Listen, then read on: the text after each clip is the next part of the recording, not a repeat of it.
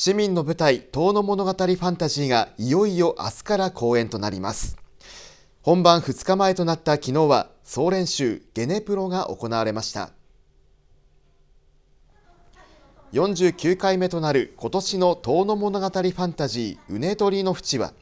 うねとり神社と愛宕神社を中心に人の出会いや別れ縁の大切さを感じられる作品となっています。公演を間近に控えた昨日は本番同様の演出や演奏照明の中でリハーサルをするゲネプロが行われスタッフやキャストがそれぞれの役割や連携を確認していました。こらいの方が立派だからって気がもっておらいの意地ダメ出してよ。それハッピーイチの方だべカエルの子はカエルって言うからだ。悪い仲間とつる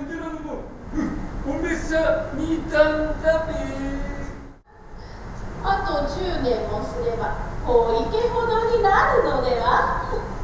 何百で同じことを言っておるのだ。たく来るたびに同じことでからかいよって。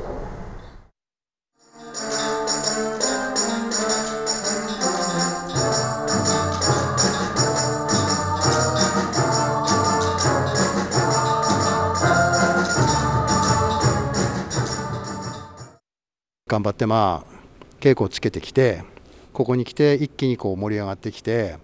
えー、役者の人たちも大変、えー、いい仕上がりになってきてるので、まあ、ぜひ、えー、多くの人に見てもらって市民の舞台って結構面白いんだよっていうのをあのぜひ皆さんに見てほしいです。舞台をスムーズに進行させて、えー、まあ失敗見えないように滞りなく進めるのが私の、ま役目なのでぜひそうなるように、え努力したいと思いますので皆様ぜひ、えー、多くお誘いの上、えー、見に来てください。なお公演は明日24日土曜日と25日日曜日の2日間市民センター大ホールで全3回行われます。今年で40回目を迎える遠野昔話祭りが明日24日土曜日から2日間開催されます。今年は次の世代の語り部を目指す人たちも登場するようです。で昔あったぞな昔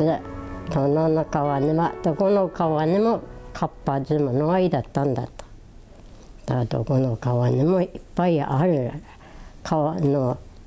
言ってるのカッパのどうそのカッパはこういうカッパだってことはいっぱいあるんだけども。皆さんのは。ムガースアッタズモナと優しい語り口調で始まる遠野の昔話。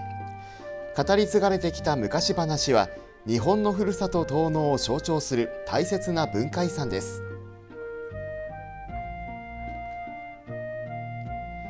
明日から始まる遠野昔話祭りは遠野で語り継がれてきた昔話を継承し語り部の後継者育成につなげようと昭和59年から始まり今年40回の節目を迎えます。昔話祭りでは遠野昔話語り部の会をはじめ市内の小学校他の市町村からゲストが登場して遠野市や他の地域に伝わる昔話を語り訪れた人たちを物語の世界に誘います。今年は昔話はもちろんのこと去年観客から大好評だった昔話をアレンジした寸劇が披露されます。また毎年祭りに花を添える子ども語り部は土淵小学校お供小学校綾織小学校の児童たちが出演します。このうちあさって2日目25日に出演するお供小学校は1年生から6年生まで13人が語りに参加します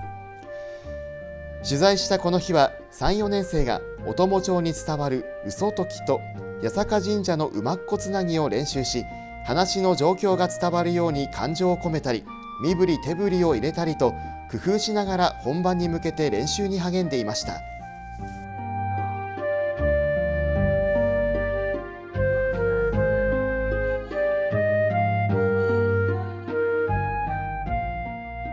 早く言わないように、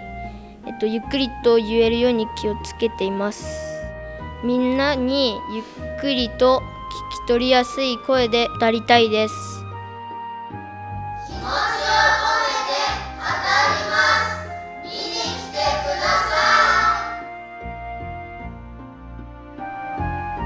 さらに今年は昔話を次の世代につないでいこうと開かれた昔話語り部講座を受講した人たちが2日間で6人出演します。受講生たちは去年7月から今年2月まで毎週開かれた講座で特徴や表現方法などを学び繰り返し練習して磨きをかけてきました。の24日にあの語ることになりましたけれども、えっと、私の一番大好きなお白様という話を披露させていただきたいと思いますのでぜひ、えっと、いっぱいいろんなところから来ていただいて物語に触れていただければと思います。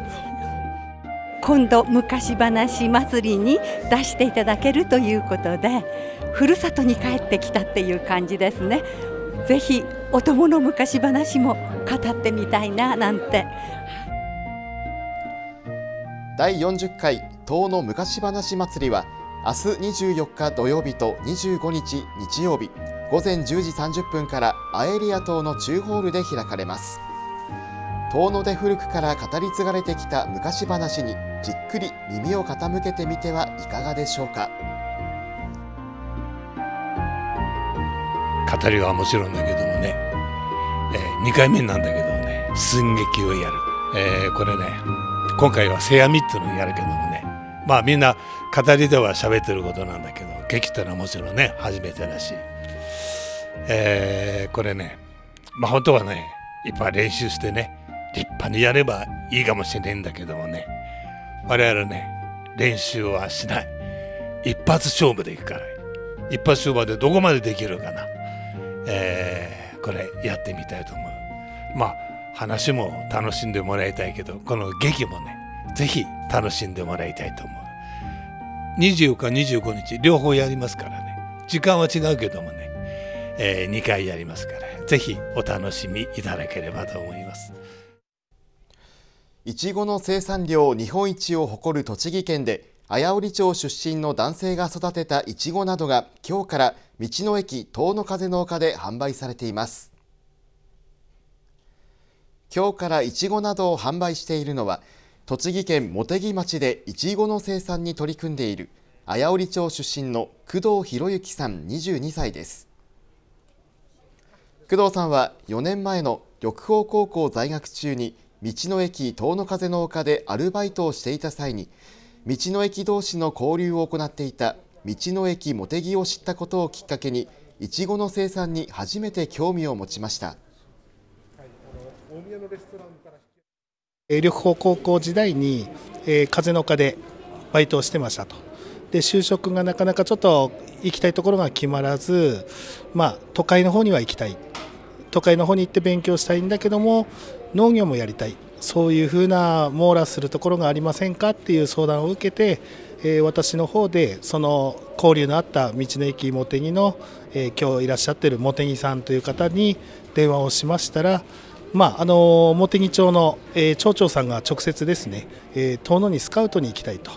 いうことで、えー、緑豊高校の校長室まで、えー、すぐに来ていただいたと。いうことで、えー、工藤君の方もそれで即決をして頑張ってみたいということで頑張って頑張ることに決まりました茂木町に興味を持ったところ茂木町の特産品がいちごということだったのでそちらの栽培を、えーと、することになりました現在工藤さんは茂木町にある緑農園でいちごを育てながら直売所での販売やいちご狩りなど観光農園の仕事にも携わっています。今日道の駅遠野風の丘では工藤さんが育てたとちあいかやとちおとめといった今が旬のいちごなどが販売され大勢の人たちが買い求めていました。販売されたとちあいかは酸味がほとんどなく甘みを強く感じるのが特徴です。またとちおとめは酸味と甘みのバランスが取れたいちごです。訪れた人たちは工藤さんをはじめ道の駅もてぎのスタッフの説明に耳を傾けながらどの品種のいちごにしようか迷いながらも買い物を楽しんでいました。4年経って、えー今日お会いしてですね自信を持って、ま、さらなる勉強をしたいということで、え目が輝いていたというのを見てすごく嬉しく思っていますこれからも頑張ってもらえればなと思いますゆくゆくは、えっと、遠野市の方に帰ってきて、えっと、茂木であのいちごの栽培の方を学んだので、えっと、そうですね気候の問題だったりいろいろ大変だとは思うんですけども、えっと、いちごの栽培だったりそういった農業のことに携わるお仕事に就きたいと思っております。なお工藤さんが育てたいちごなどの販売はあさって25日日曜日まで道の駅遠野風の丘の産直コーナーで行われるということです。